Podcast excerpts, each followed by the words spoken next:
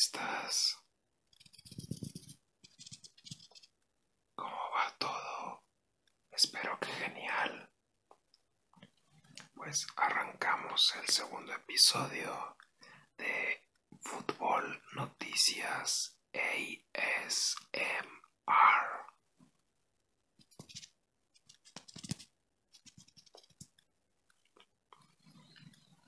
El primer tema es el campeonato mundial conseguido por el Liverpool en el Mundial de Clubes 2019.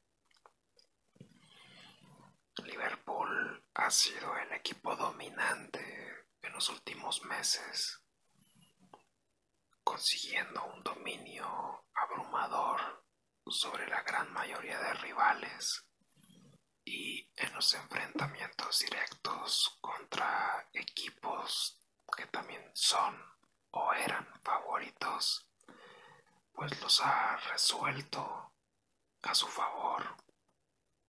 De este modo es considerado el favorito para ser campeón tanto de la Premier League como de la UEFA Champions League.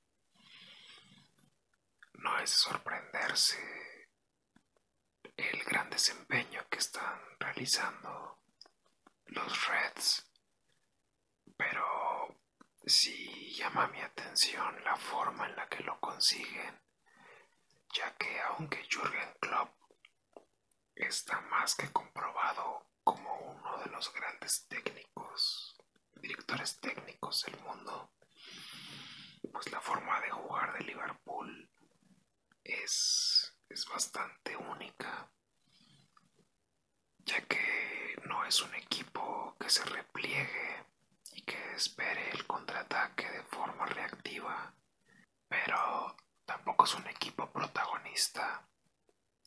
Es una, eh, un modelo de juego híbrido en el que combina fases ofensivas eh, directas con fases reactivas mientras se encuentra sin la disposición del balón. Lo más cercano a lo demostrado por Liverpool me parece el Fútbol Club Barcelona durante la etapa de Luis Enrique, especialmente en la primera temporada es decir, la 2015, donde consiguió el triplete. Y es que el tridente de Neymar, Luis Suárez y Messi podía estar eh, con baja productividad gran parte de los partidos, pero en unas ráfagas, en unos latigazos, pues era tan contundente que resolvía los partidos. Y es por eso que me recuerdan tanto Salah, Firmino y Mané el desempeño de ese tridente. Y pues ya veremos hasta dónde llegan en esta edición de la Champions League. Siguiente tema.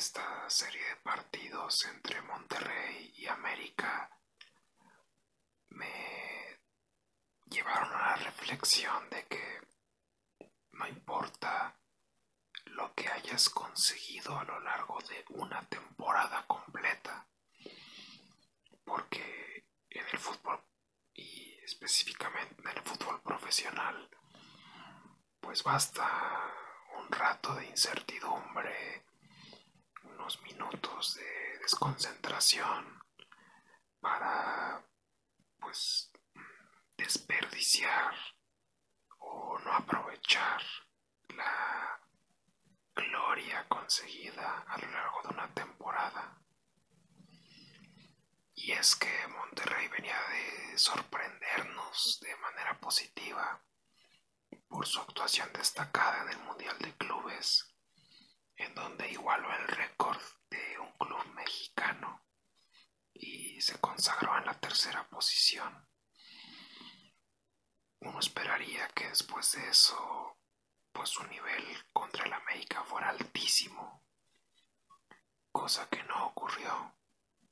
Y es que durante el primer partido, pues sí hubo eh, ciertos lapsos donde fue un equipo destacado. Sin embargo, no fue una cuestión regular. Además, se vio favorecido por la ventaja que supone el tener un hombre más en el terreno de juego.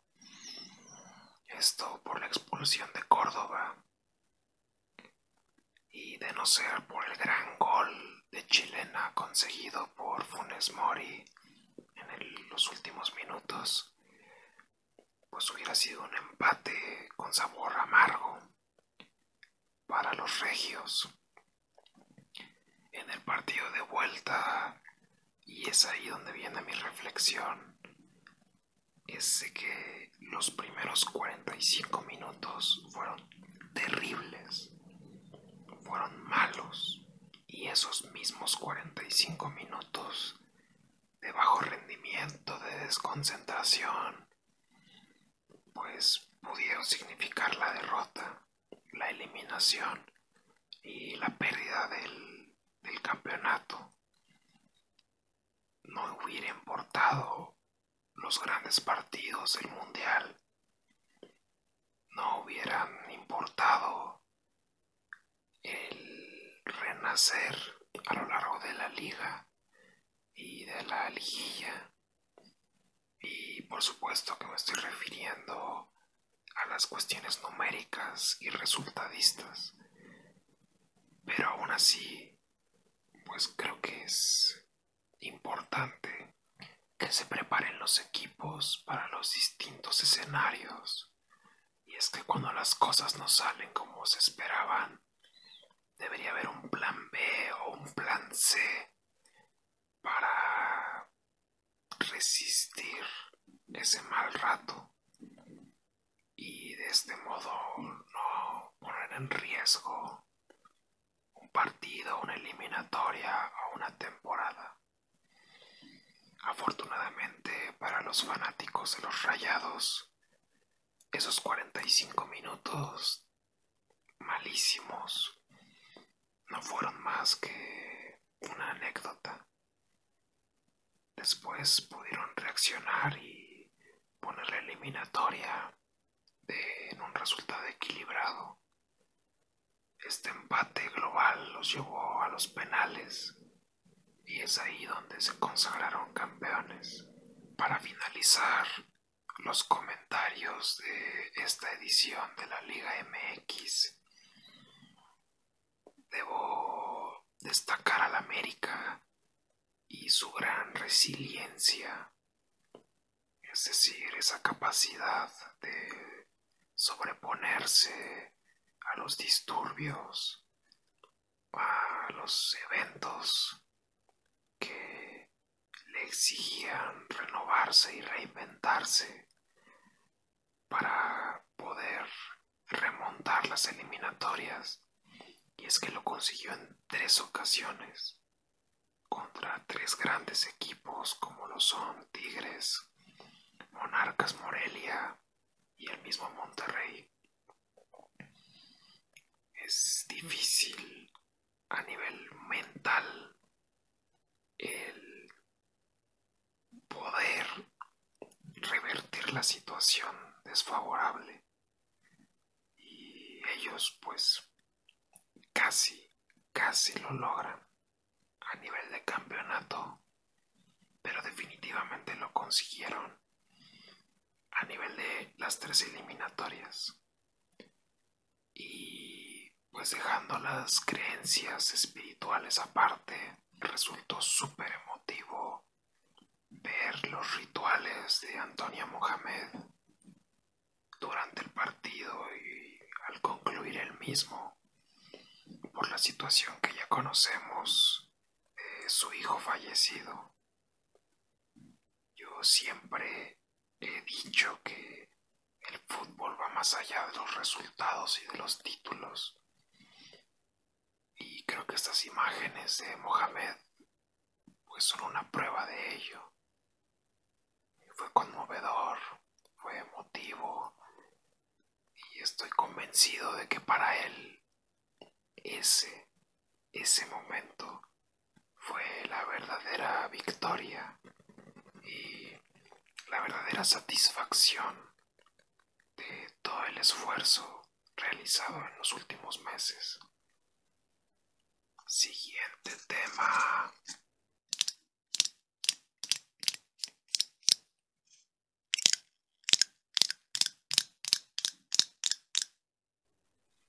El director técnico mexicano que consiguió el doblete en el extranjero. Me refiero a Benjamín Mora, quien fue campeón en el fútbol de Malasia. Benjamín consiguió por primera vez para su club el doblete, es decir, campeonato de liga y campeonato de copa. Y pues la liga de Malasia no es la más popular precisamente, pero creo que siempre debemos destacar y debemos de enaltecer cuando un, un nuevo talento surge, aunque más que surgir, cuando se da a conocer, cuando es sobresaliente. Yo no conocía a Benjamín Mora, yo jamás había visto ya no un partido, sino un resumen siquiera de la Liga de Malasia pero eso es lo de menos. Aquí lo que cabe resaltar es de que siempre hay talento, virtudes, métodos, etcétera, pese a que han dado resultados a nivel deportivo, como es este caso, pues ignoramos o no le damos el valor que requieren. No tengo la fortuna de conocerlo, pero creo que si Benjamín pudiera dirigir en la liga de nuestro país, pues un par de cosas podríamos aprenderle. Mismas cosas que le dieron el título allá en Malasia. Quizá es oportuno recalcar que las oportunidades a los jóvenes son fundamentales para el presente y sobre todo para el futuro. Ya veremos qué ocurre con Benjamín Mora. Si lo vemos en el país, México dirigiendo, si continúa triunfando en Malasia o quién sabe, quizá de un salto de calidad y vaya a una liga más competitiva. Siguiente tema.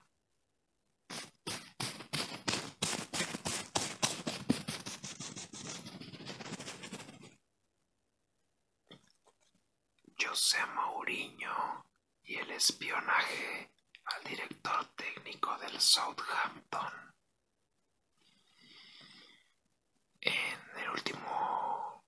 últimos encuentros de la Premier League entre el Tottenham Hotspurs y el Southampton, el equipo de José perdió el partido, pero hubo un evento bastante curioso allá por el minuto 77, y es que Mourinho se dirigió a la banca del Southampton y mientras su director técnico estaba escribiendo notas, José se le acercó y de algún modo parecía espiar lo que estaba siendo escrito.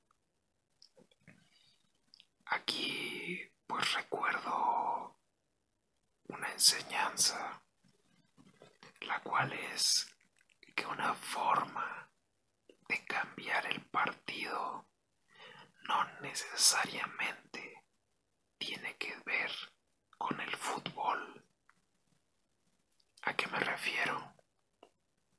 Pues si un director técnico quiere impactar en el partido, uno esperaría que hiciera un cambio, ya sea de táctica, de alguna ubicación, de alguna función o algún cambio de un jugador que entre desde la banca, qué sé yo, mil cosas que puede incidir a nivel futbolístico. Pero hay otra táctica con la cual podemos modificar el rumbo de un partido y esta es en el ámbito psicológico, emotivo.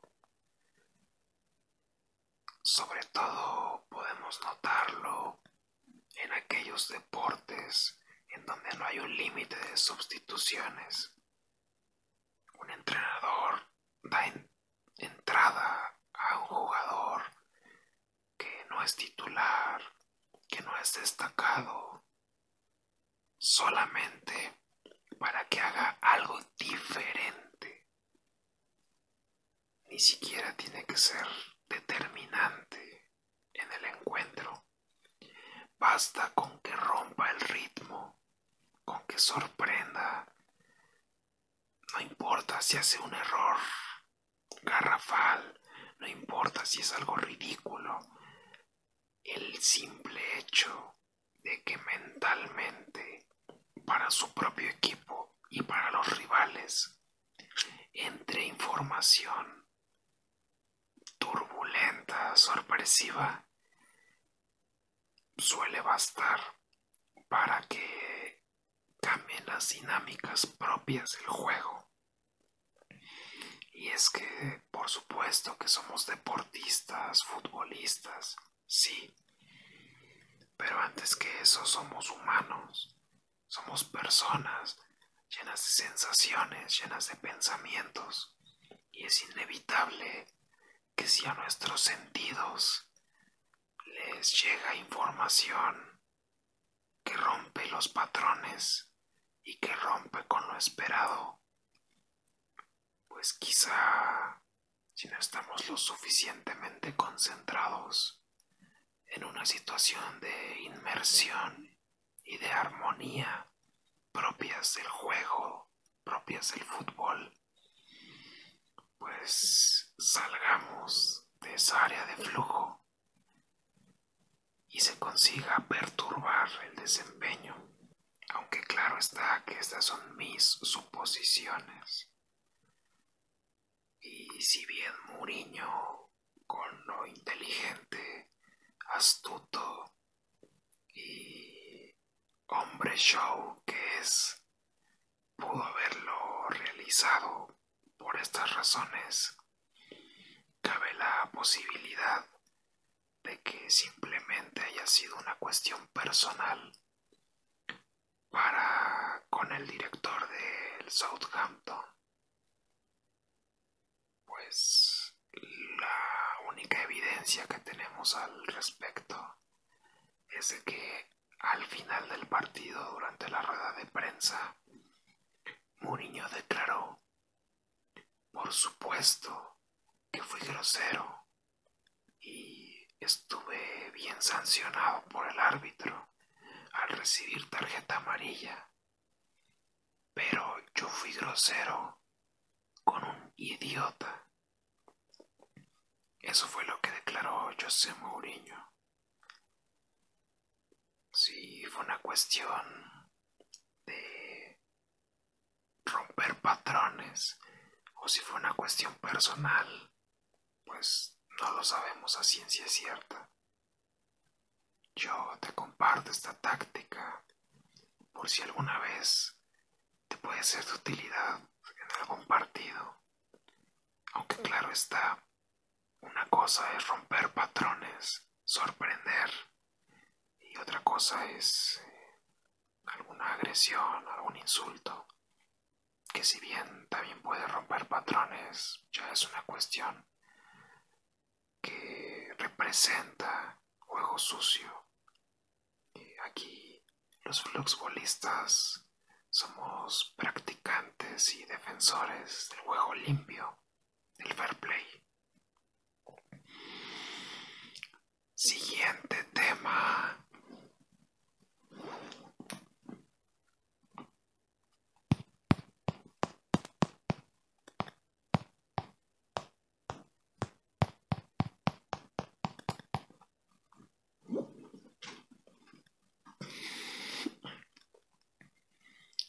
Jorge el Mago Valdivia y su a los monarcas Morelia. El Mago Valdivia es un jugador especial, muy especial.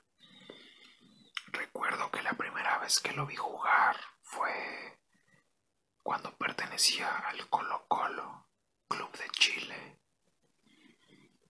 De inmediato noté que era un jugador anormal, un jugador único.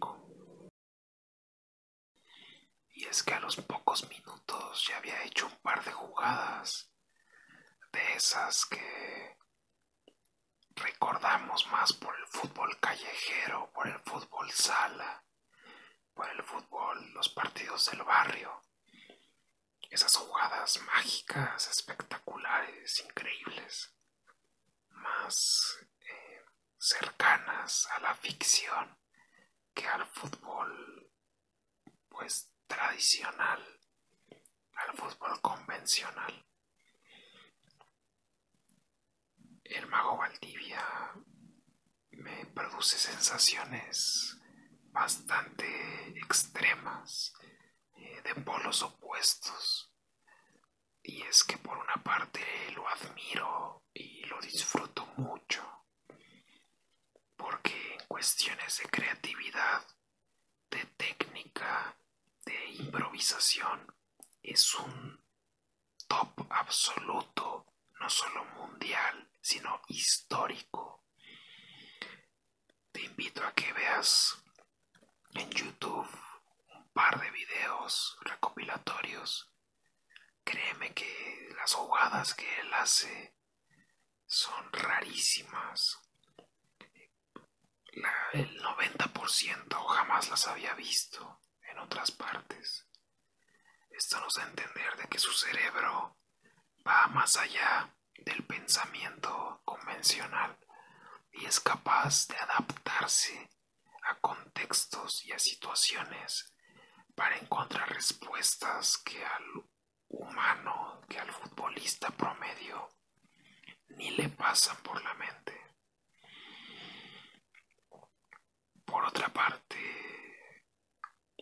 no me agrada no, no el hecho de que haga esas jugadas, sino que no me agrada esa sensación que me produce en donde me pregunto si bastaba con una jugada simple, si bastaba con un movimiento básico para resolver la jugada.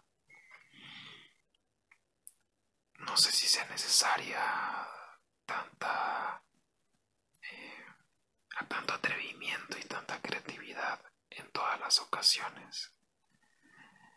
Pero definitivamente me gustaría tener a un jugador como Valdivia en mi equipo. Porque a la ya mencionada creatividad y técnica se le añade un último pase exquisito. Jorge tiene una visión privilegiada y sus pases entre líneas, especialmente los del último tercio del campo, son espectaculares, son increíbles. También los, los evalúo de forma eh, altísima, de forma top. Esos pases y esos jugadores que los realizan, pues son diferenciales, son un parteaguas que puede cambiar jugadas y partidos por su grandísimo talento. Hay expectativas altas pese a que es un jugador veterano. que ya está en la fase final de su carrera deportiva. Me daría mucho gusto que Valdivia pueda dejar algo de su magia en los campos de fútbol de nuestro México. Y hablando de fichajes que generan expectativa, siguiente tema.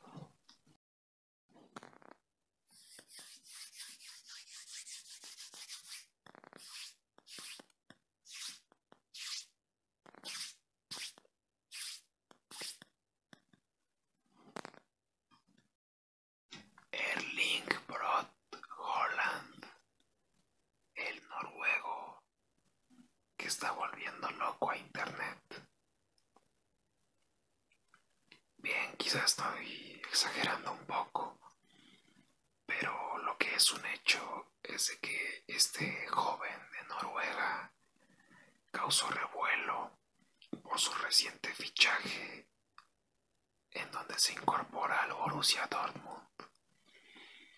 Holland es un noruego de 19 años, el cual pese a su corta edad, ha tenido un impacto en el fútbol mundial.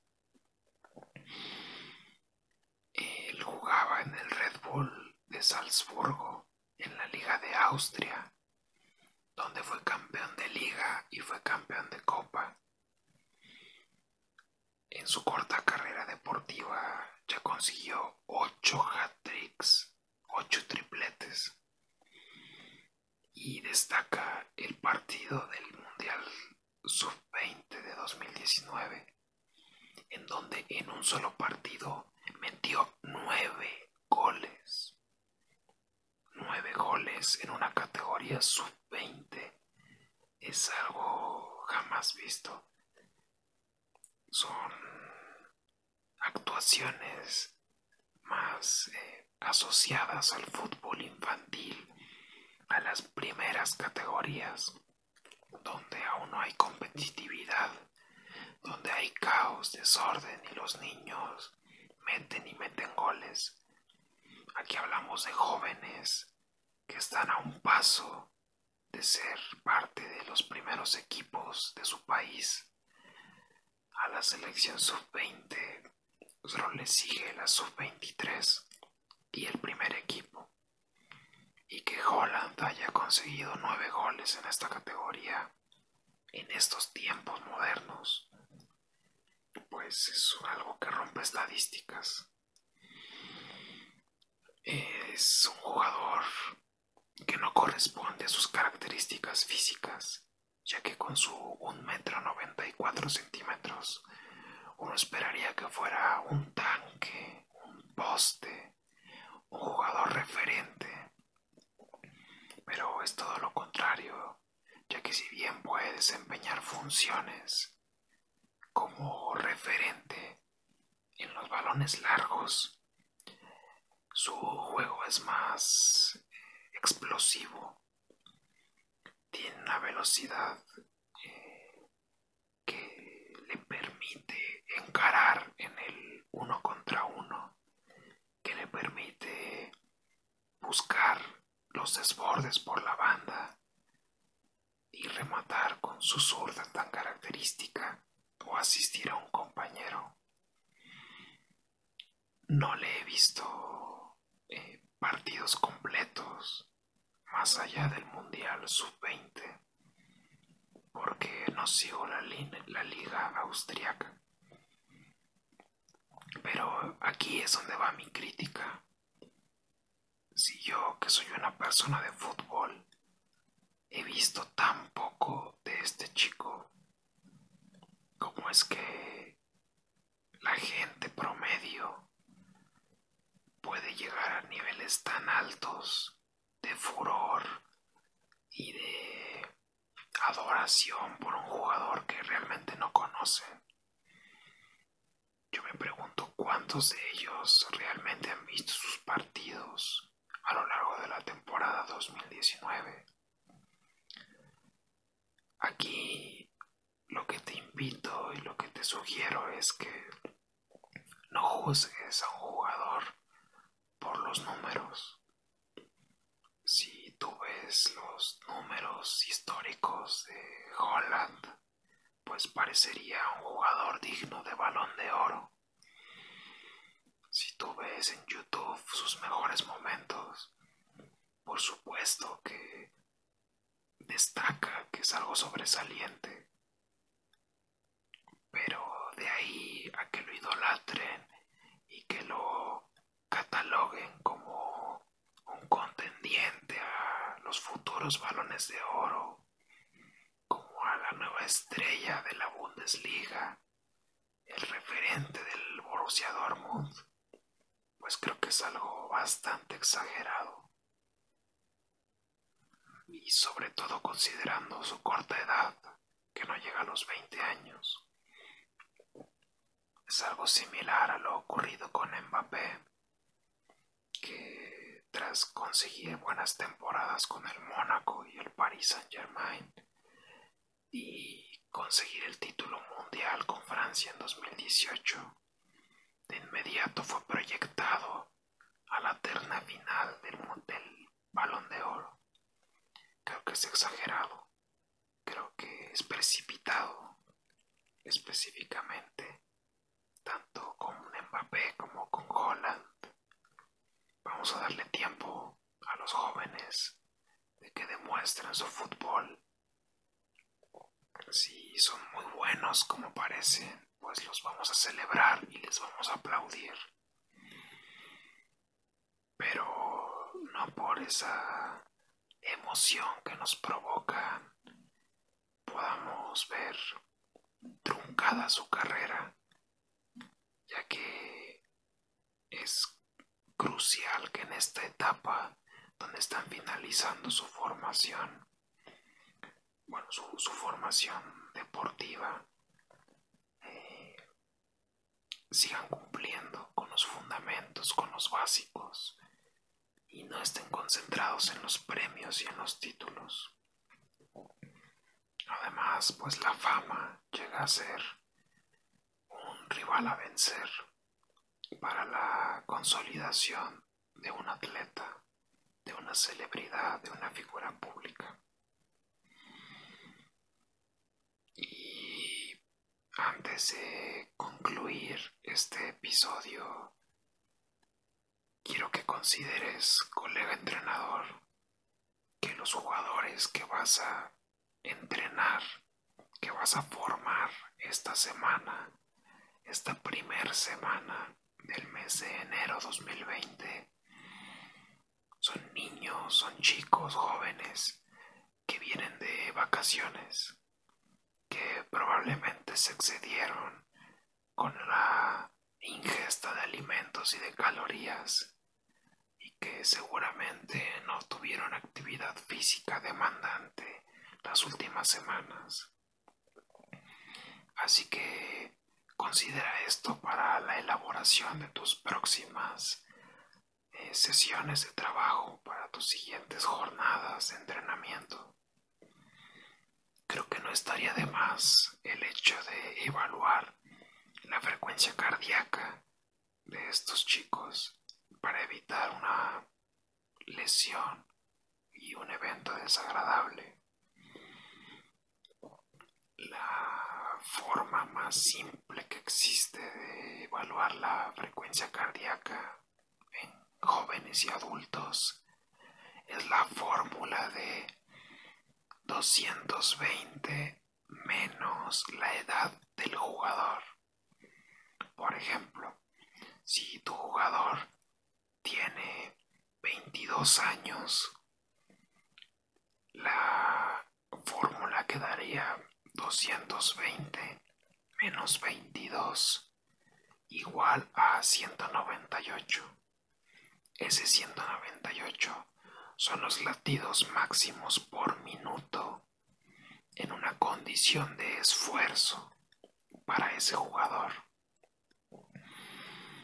Es decir, que ese jugador después de realizar una actividad explosiva, un sprint, una carrera, algo que le exija a su organismo no debe sobrepasar los 198 latidos por minuto.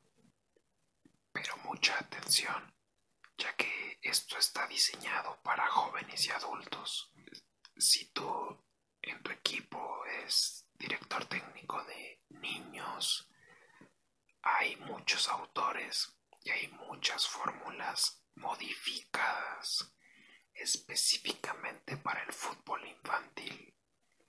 Así que consúltalas en internet y utiliza la que más se adapte a las características de los niños que tú diriges, que tú entrenas. Bien, fluxbolistas, concluimos el segundo episodio de Fútbol Noticias ASMR.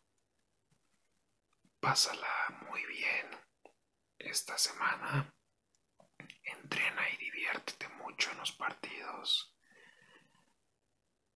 Y que esta semana, las próximas y a lo largo del año 2020 tengas mucha salud, mucha diversión y mucho éxito. Nos vemos, Fluxbolista.